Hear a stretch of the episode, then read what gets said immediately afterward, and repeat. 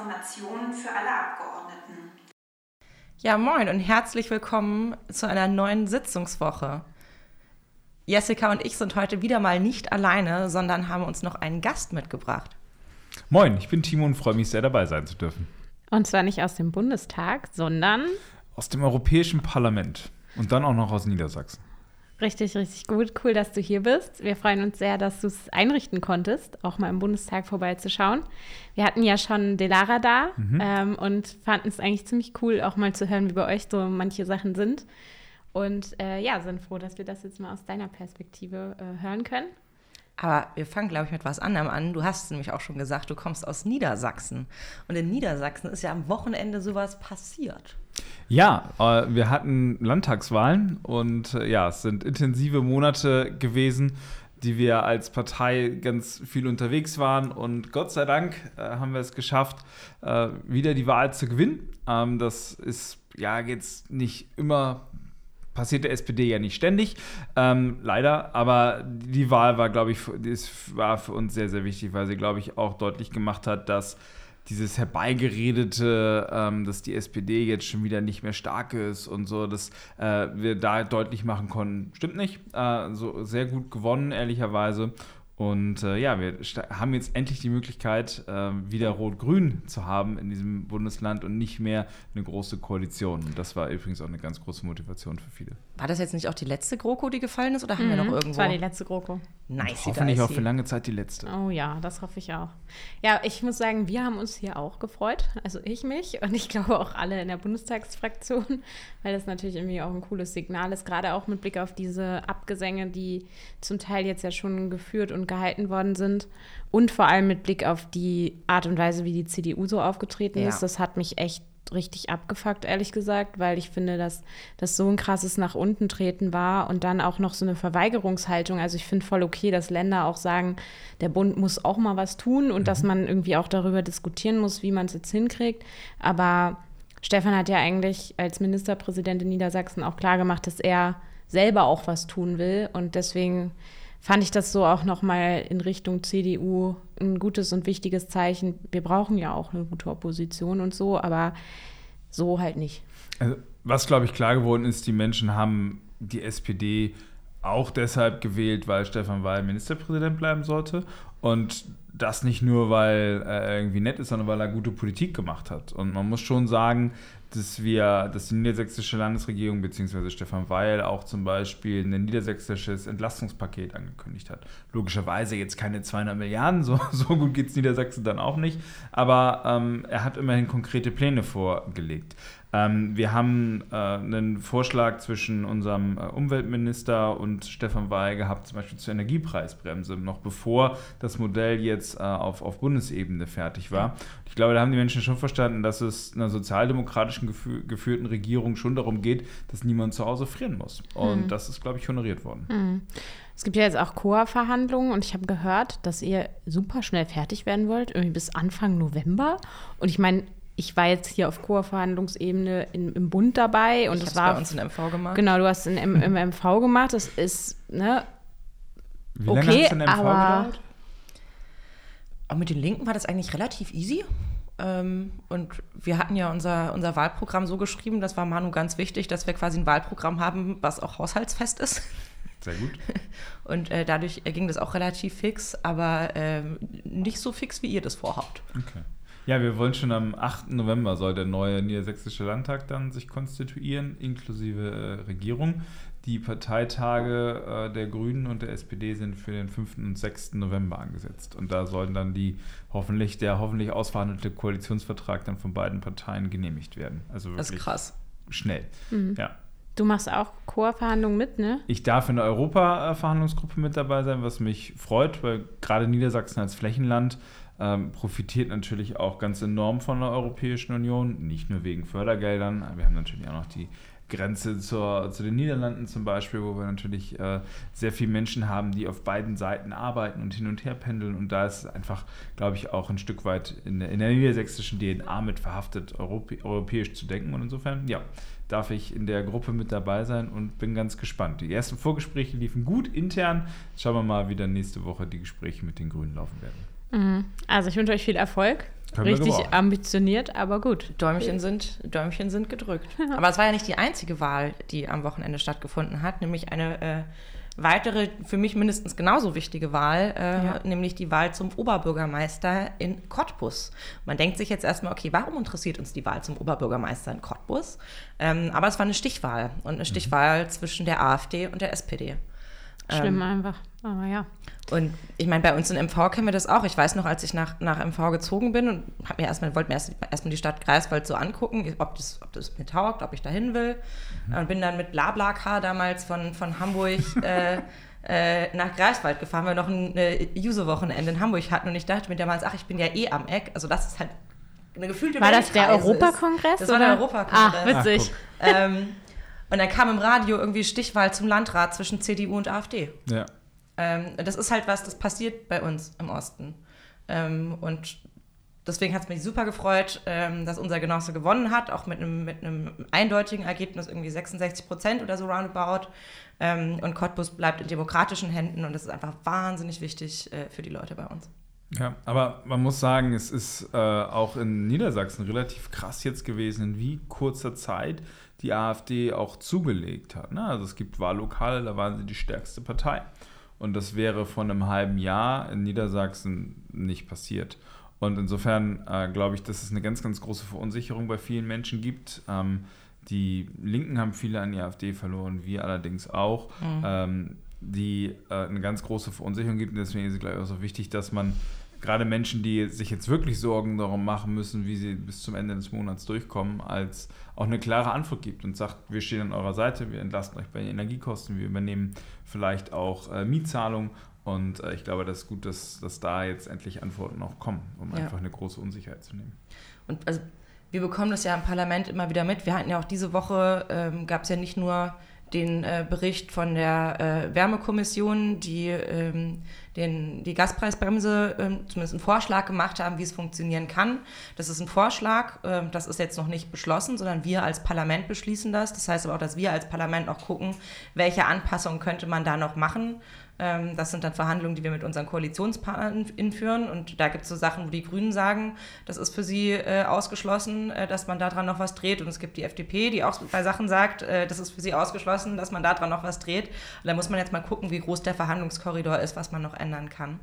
Ähm, aber man bekommt es ja bei den Debatten im Plenum auch immer wieder mit, also wie, was für ein polemischer Bockmist da teilweise erzählt wird. Irgendwie äh, von der Union kommt ja ganz häufig das, ja, und jetzt äh, äh, äh, macht wieder alle Atomkraftwerke an und baut am besten noch neue, so.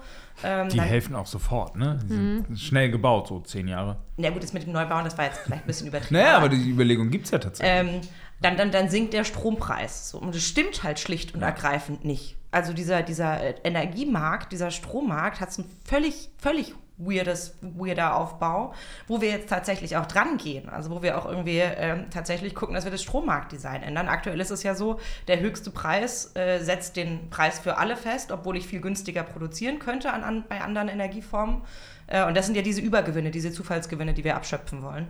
Ähm, und zu behaupten, der Strompreis sinkt, nur weil ich jetzt irgendwie mehr Atomstrom reingebe, das ist schlicht und ergreifend falsch. Das ist eine Lüge. So, und die AfD macht genau den gleichen Mist. Die Leute sind verunsichert, das ist wahnsinnig kompliziert ähm, und rennen denen da irgendwie äh, dann in die Arme, weil sie sich denken, warum passiert denn nichts? Aber dass wir beispielsweise, ich hatte, ich hatte Benk ja am Wochenende da zur Fraktion vor Ort, der meinte auch, nur, wir haben vor der Sommerpause haben wir ähm, im Bereich äh, Klima und Energie haben wir 27 Gesetze beschlossen vor der Sommerpause. 27 Stück. Und das ist, also in einem Tempo ändern wir hier Dinge wie noch nie zuvor. Und dann stellen sich Leute hin, wie mein Oberbürgermeister in Stralsund und sagt, oh, die, die Regierung macht nichts und sie lässt euch alleine und ruft zu Demos auf, wo der Rücktritt der Regierung gefordert wird. Und das macht mich, das macht mich echt wütend. Ja, ich finde es auch echt super nervig, verstehe aber ehrlicherweise auch und ich glaube, da müssen wir jetzt einfach auch besser werden. Ich weiß nicht, wie man das, also wie du das vielleicht auch beo- beobachtest, aber wir hätten halt über diese Lösungen auch im Sommer schon reden müssen und ich glaube, dass wir da auch als Regierung, als Gesamtes, die SPD hat sich ja positioniert mit Blick auf die Gaspreisbremse, wir haben uns auch durchgesetzt, das ist auch gut, aber mit Blick auf den Sommer wäre das halt der Schritt gewesen, den man hätte machen müssen. Und bei der Gaspreisbremse ist es jetzt halt auch notwendig, dass man wirklich schnell das hinkriegt, dass man die Entlastungen auch eher mehr als weniger und ich glaube auch mehr als die Kommission da gerade vorschlägt, ja. äh, umsetzt und dass es jetzt nicht die ganze Zeit äh, so ist, dass Habeck da das sagt und Lindner da das und man irgendwie gar nicht mehr weiß, was wollen die jetzt eigentlich. Und von daher so ein bisschen kann ich die Wut schon verstehen, aber die Instrumentalisierung, genau wie du sagst, äh, genau. ist halt einfach irgendwie totaler Rotz. Die, die Wut und, und die Angst vor, was kommt jetzt eigentlich und kann ich meine Rechnung bezahlen und keine Ahnung, auch ich bin, ich bin Arbeitgeber und weiß nicht, kann ich meine MitarbeiterInnen noch bezahlen, kann ich meinen Betrieb überhaupt weiterführen, das verstehe ich total. Mhm. Das verstehe ich total. Aber so zu tun, als würden wir uns nichts machen, als wäre uns das egal, das ist halt einfach falsch. Ja, gibt es denn einen Zeitplan für eure Beratung im Bundestag jetzt? Also wir haben den, den Vorschlag der Kommission, das, die ist ja noch nicht demokratisch gewählt, das ist ja auch nur ein Beratungsvorschlag, aber bis wann wollt ihr durch sein? Naja, also wir haben ja gesagt, wir wollen, dass im Dezember die ersten Abschlagszahlungen übernommen ja. werden und dass es äh, zum März hin gilt. Das heißt, äh, eigentlich muss es quasi jetzt sofort ja. äh, auch überlegt werden, wie kann man es in Gesetze übersetzen. Aber ja, also ich sag mal, ich glaube, es braucht da wirklich Druck von allen Ebenen, weil ich schon finde, dass die Entlastung, also ich habe das im Bereich Bildung und Forschung gerade mit Blick auf die Studierenden und die Fachschülerinnen und hoffentlich ja. auch die Azubis, dass die halt nicht wissen, wie die jetzt 200 Euro an die Studis kriegen, wo ich so denke, ja, ist auch ein Problem, sehe ich auch, dass man da nicht einfach einen Knopf drücken kann, nur die Leute brauchen das Geld halt jetzt und ja. deswegen hoffe ich sehr und, und bin da jetzt eigentlich auch optimistisch, weil wir einen Vorschlag haben, ähm, dass, dass das jetzt sehr, sehr schnell geht. Aber also eine andere Frage, die, die ich auch nochmal hätte in dem Kontext an dich. Die Übergewinne hat Anna ja gerade mhm. zu Recht angesprochen und wir haben ja eigentlich mal vorgehabt, unsere Strompreisbremse damit zu finanzieren. sag Richtig. ich mal. Ja. Aber wie sieht es denn da so aus bei euch? Auf ja. europäischer Ebene hast du da irgendwas mitbekommen? Oder? Es, ja, es gibt auch auf europäischer Ebene halt Überlegungen, das zu machen. Das Strommarktdesign ist ja eins, das für ganz Europa gilt. Und insofern ist es wichtig, dass wir da äh, Regelungen haben, die in allen Mitgliedstaaten umgesetzt werden. Was das Schlimmste wäre, wäre, wenn jetzt auch noch sozusagen der interne Markt zusammenbrechen würde und dadurch mhm. noch mehr Verunsicherung entsteht. Und deswegen sind die Diskussionen da enorm wichtig. Und ja, es gibt auf europäischer Ebene die Einigung, dass diese Übergewinne, Zufallsgewinne, wie auch immer man sie jetzt nennt, dass man die abschöpft und daraus dann eben Entlastung für die Bürgerinnen und Bürger bezahlt. Was noch eine große Diskussion ist, ist, ob man auch Energie gemeinsam einkauft über eine Energieplattform. Da gibt es glaube ich, auch aus der, aus der Bundesregierung noch Uneinheitlichkeit darüber, ob das eine gute Idee ist oder nicht. Ähm, der eine sagt ja, der andere Minister sind wieder die, die Fraktion ist dafür. Die gut, ja. ja, das ist doch, das, ich finde, es ist, ähm, äh, es wäre richtig, diesen Schritt zu gehen. Ähm, und ich glaube auch nicht, dass wir dadurch Energiesicherheit verlieren würden. So. Und was mir derzeit ähm, zu kurz kommt, und Natürlich müssen wir jetzt gerade die Energieversorgung sicherstellen. Was mir zu kurz kommt, ist die Debatte, wie kommen wir denn raus aus der fossilen Energieabhängigkeit? Und da ist, wie du ja auch gerade schon gesagt hast, Atom nicht der richtige Weg, sondern das sind erneuerbare Energien. So, und da sind wir auch noch dabei, auf europäischer Ebene jetzt äh, den, den Ausbau zu vereinfachen. Derzeit dauert das Planungsrecht sehr lange. Das ist nicht nur eine, Frage davon, ob es äh, Menschen gibt, die das auch durchschauen und in den Behörden arbeiten und dann die Genehmigung erteilen oder nicht, sondern eben auch die, die Vorgaben. Und da sind wir als Europäische Union auch zum Teil dafür verantwortlich, dass es recht komplex ist manchmal und in, im Rahmen des sogenannten Repower, man muss ja immer so einen fancy Namen dafür haben, Repower EU-Programms äh, diskutieren wir jetzt gerade, dass wir Vorrangflächen ausweisen die einmal geprüft werden und äh, dann kann da gebaut werden. So, und das geht zentral und sehr viel schneller und besser. Und das sind dann sogenannte äh, Go-To-Areas. Ich finde den Namen ein bisschen bekloppt, aber gut, so ist es. Und in diesen Bereichen soll dann vorzugsweise sehr schnell erneuerbare Energie ausgebaut werden. Und da muss man ehrlicherweise dann auch wieder die Frage stellen, ist mir äh, erneuerbare Energie und Klimaschutz, ist das jetzt die Prio? Oder, und das ist leider ein Zielkonflikt, den man hat, sagt man, ja, wenn das jetzt auf einer grünen Wiese ist, dann wird da vielleicht eine Spitzmaus vertrieben oder äh, irgendein Vogel im Zweifel durch einen, durch einen äh, Windrad gefährdet. Ähm, da müssen wir uns ganz ehrlich die Frage stellen, kann man da Prioritäten setzen oder nicht? So, das, Abwägung. ja, und ich bin dafür, dass wir dies im Moment, und das ist vielleicht jetzt auch nicht die populärste Antwort, aber für mich geht es jetzt um die Energiesicherheit. Und ähm, natürlich dürfen wir nicht äh, Windkraftanlagen bauen, die irgendwie ganze Arten ausrotten. Aber die ähm, kleine Spitzmaus muss leider umziehen. Ja, im Zweifel an der Stelle, ja, ich meine. Das ist, glaube ich, verkraftbar, oder? Ja, es kommt darauf an, wer, wer sich anguckt. Ne? So, aber ich glaube, ähm, dass wir natürlich auch ein Stück weit wieder energieautark werden müssen. Und das wollen wir nicht mit Erdgas oder irgendwas werden, sondern das wollen wir mit Erneuerbaren werden. Und dafür brauchen wir diese Entscheidung jetzt, auch wenn sie du hast hart sind. Völlig recht, aber eine Sache habt ihr hoffentlich mit auf dem Schirm, weil. Äh das hatte ich beim Windenergie- und Landgesetz ja auch schon mal angemerkt und wir arbeiten gerade an einem Entschließungsantrag. Mhm. Wenn Flächen früher mal Moore waren, es heute nicht mehr sind, weil sie trocken sind, dann wollen wir die ja wieder vernässen. Man kann da trotzdem Windparks draufbauen, man braucht aber andere Gründungsverfahren.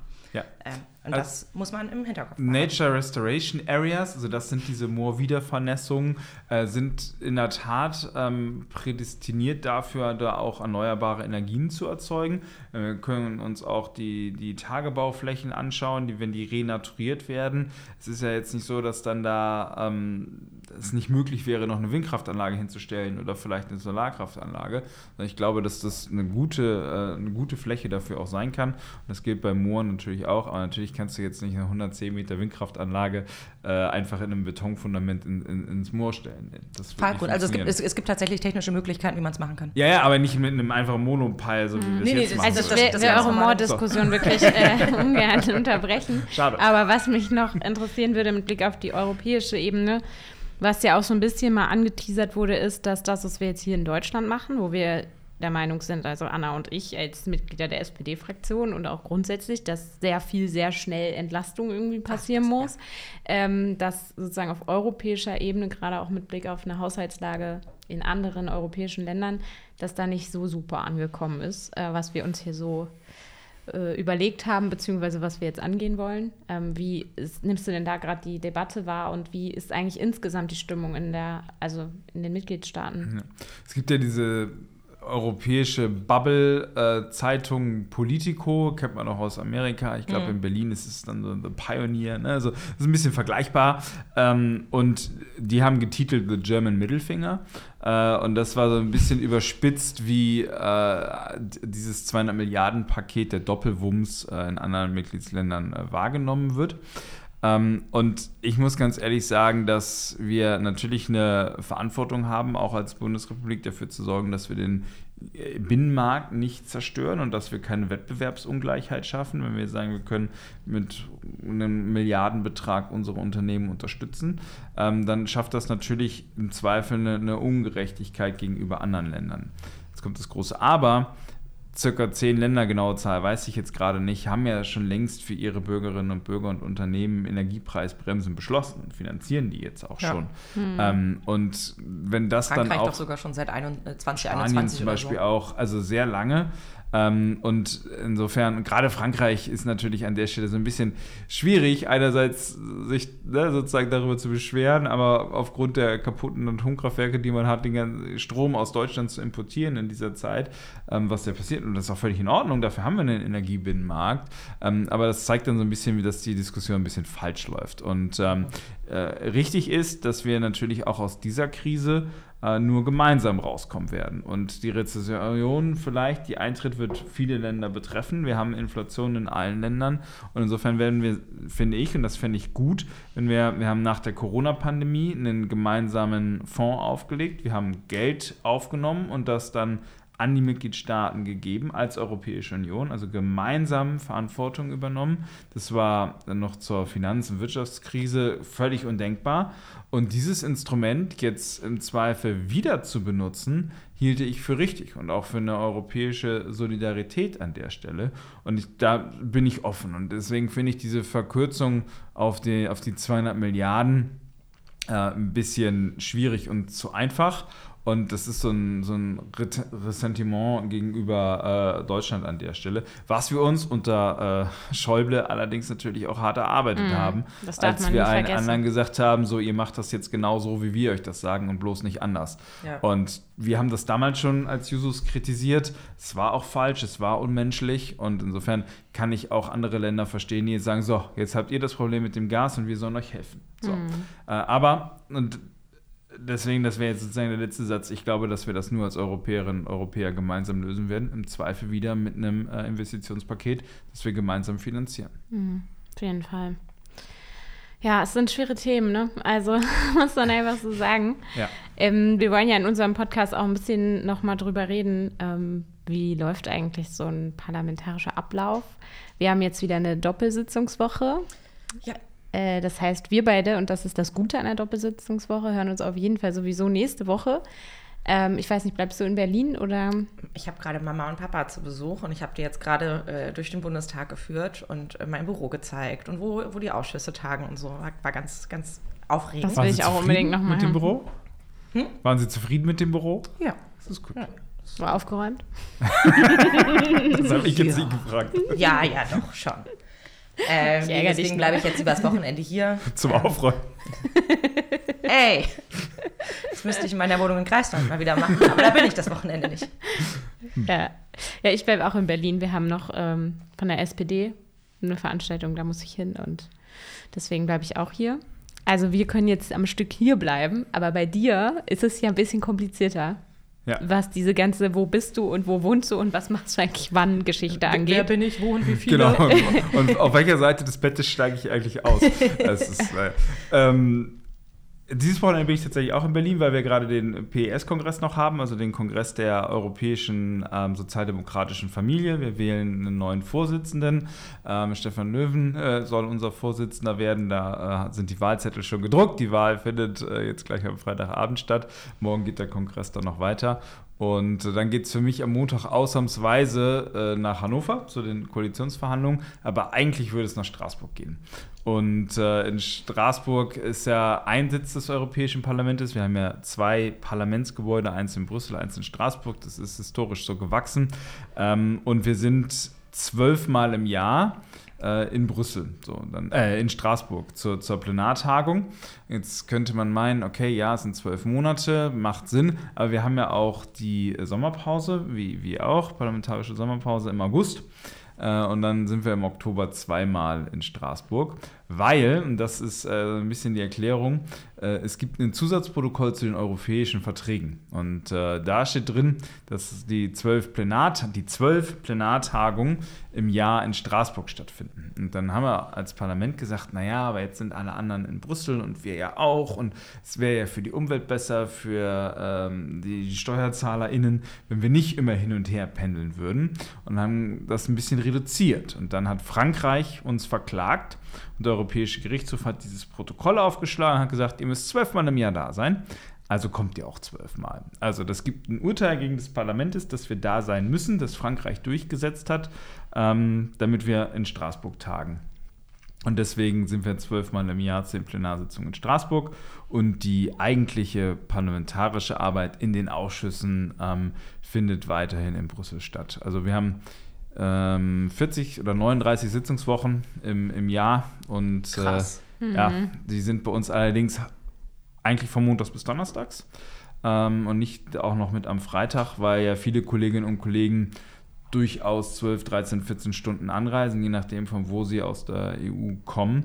Und wenn die dann sozusagen erst Samstag losfahren würden nach Hause, um dann Montag wieder da zu sein, äh, würden sie ja Sonntag wieder zurückreisen. Deswegen machen wir von Montag bis Donnerstag. Ja. Aber es ist trotzdem äh, in der Tat viel Reiserei. Jetzt für mich ehrlicherweise ist es egal, ob ich aus Osnabrück nach Brüssel oder nach Straßburg fahre. Das ist, das ist irgendwie eine Stunde Unterschied. Ähm, es ist ein Problem für die Mitarbeitenden, ne? weil, und das sind ja nicht ein paar, sondern es gibt zwei gecharterte Züge, ähm, die dann am Montag, äh, ja, zwei TGWs, äh, die dann am Montag von Brüssel nach Straßburg fahren äh, zu zwei Zeiten und am Donnerstag wieder zurück. Das sind, glaube ich, jeweils so um die 700 bis 800 Leute, die da reinpassen. Und ja, dann, die, die, die verlieren natürlich auch ein Stück weit einen Arbeitstag, ne? weil die dann drei, vier, fünf Stunden in den Zug sitzen. Völlig absurd. Und wie ist das dann mit der Wohnung und so weiter? Also äh, hast du dann ein Hotel hab, oder äh, die in- Mitarbeitenden auch? Oder? Nein, die Mitarbeiterinnen und Mitarbeiter wohnen in Brüssel und die sind dann in Straßburg entweder im Airbnb oder in einer WG, die sie sich teilen oder eben im Hotel. Die Hotelpreise sind natürlich äh, dementsprechend auch etwas saftiger, weil dann ja nicht nur die Abgeordneten, nicht nur die Mitarbeitenden, auch die Journos, die Lobbyisten, die Kommission, die Ratsmitglieder sind dann ja alle da. Ähm, Besucher und Besucher natürlich auch noch. Hölle? Ja, genau. Also ich habe, äh, ich wohne in Brüssel in der WG ähm, mit einem Kollegen zusammen und einer Kollegin von den österreichischen Gewerkschaften. Und äh, in Straßburg wohne ich auch im Hotel. Ja. Das Krass. ist ja ein organisatorischer Clusterfuck. Gott sei Dank haben wir krass. alle motivierte Teams, die dafür sorgen, dass wir zur richtigen Stelle. Also ich bin, bisher bin ich auch noch nie am falschen Parlamentssitz gewesen. Allerdings wollte ich mal äh, zurückfahren von, von einer Sitzung. bin aus Brüssel leider in den, äh, in den äh, Thales in die falsche Richtung gestiegen. Ich wollte eigentlich bis Köln und da dann umsteigen und bin dann in Paris wieder. Äh, das ist dann ja die, die nächste Haltestelle aus Brüssel ist Paris und das war ein bisschen unangenehm. Und nein, Naja. jetzt bin ich aus Versehen in In Paris, Paris, gelandet. ja. Das Ding ist, ich hatte aber abends noch eine, eine äh, Veranstaltung mit ähm, einer Abschluss, äh, einer, einer Abschlussfeier an, an einer Schule. So, das heißt, ich musste wirklich an dem Abend im Landkreis Osnabrück sein. Es hat dann noch irgendwie geklappt und ähm, ja, es Entschuldigung, war. dass ich zu spät bin. Versehen ich war in Paris, Paris. Ja, genau, das äh, kam, kam ganz das lustig Leben an. hoffe eines ich. Europa. Genau. Ja, nee, also so läuft das mit den zwei ähm, Parlamentssitzen und ist natürlich, äh, also ist überholt. Ähm, wir würden das in der Tat gerne einstellen. Ähm, das Parlament verlangt das auch jedes Jahr wieder. Wir haben jedes Jahr unser Haushaltsbudget und dann sagen wir, ähm, einen Single Seat. Wir sagen nicht mal, ob Straßburg oder äh, Brüssel, aber wir wollen auf jeden Fall an einem Sitz ein. Würde die europäischen, europäischen SteuerzahlerInnen äh, 130 Millionen Euro im Jahr sparen. Also lasst uns das mal Das- machen. Das sind 13 Mal die Fischereibeihilfen, ne? Huiuiui. um mal so einen Kontext zu geben, den man versteht. Kein, kein Mensch versteht den Kontext, Anna, aber okay. Fische und Moore. Ähm, ja, und da, da muss man also ganz deutlich sagen, dass, dass wir das gerne wollen. Das wird immer so mit 450 Stimmen oder was angenommen von 700. Äh, aber die europäischen Verträge kann man nur einstimmig ändern. Und natürlich wird Frankreich nicht sagen, okay, dieses Zusatzprotokoll streichen wir oder geben das auf. Was ein Bullshit. Es ist echt. Aber Also, Und wenn ich euch jetzt noch sage, dass wir noch einen dritten Sitz haben, dann äh, schmeißt ihr mich hier wahrscheinlich raus. Die Verwaltung sitzt zu großen Teilen in Luxemburg. aus steuerlichen Gründen? Historisch, historische Gründe. ja, ich würde sagen, ist eine Menge zu tun. Definitiv. Gerade so die Sitzverlagerung ist auch nicht immer leicht und hinterlässt Ich zum Teil Wunden, kann besch- ich sagen. Ich beschwere mich Ja, nicht mehr. genau. Ich beschwere mich nicht mehr über meine Anreisezeit von Greifswald nach Nee, Berlin. nee, ich beschwere mich auch nicht. Es ist echt Hammer, was ihr da leistet. und aber es macht auch an Spaß. Sitzungswochen und so. Also ja, voll. Und ich muss ja auch sagen, auch wenn wir jetzt Abgeordnete eines nationalen Parlaments sind, dass das ja unsere Haltung eigentlich ist, als SPD, aber vor allem auch als Jusos, ist ja, dass wir eigentlich wollen, dass wir mehr Europa haben und mehr auf diesen Ebenen entscheiden. Und wenn man dann noch nicht mal klarkommt und sagt, wir wollen irgendwie ein ein Single-Seat, dann ist irgendwie schon nicht so cool, sag ich mal. Also, äh, was mich einfach nervt, ist, dass äh, ich so wenig Zeit in den, im Wahlbereich habe. Ich habe ja nicht den klassischen Wahlkreis, weil wir ja keine Wahlkreise haben. Aber die Zeit, die ich in Niedersachsen verbringen kann, ist halt freitags. Äh, macht man sich auch nicht überall beliebt, wenn man sagt, ja, ich komme dann Freitagmittag. Hallo. Ähm, das ist schwierig und dadurch hat man einfach diese, diese Anbindung nicht. Ne? Und dadurch entsteht natürlich auch, ich meine, Niedersachsen, ich kann es nur für Niedersachsen sagen, wir haben äh, acht Europaabgeordnete. Ähm, wir haben gerade den größten niedersächsischen Landtag ever gewählt mit über, über 150 Abgeordneten. Das, deswegen entsteht halt eben auch so ein Eindruck, dass Europapolitik so weit weg ist, ne? weil du natürlich auch nie jemanden irgendwie greifen kannst. Du kannst Ja, nie klar. jemanden ansprechen und es macht es natürlich auch einfacher, viele Dinge auf Brüssel zu schieben, die gar nicht aus Brüssel kommen.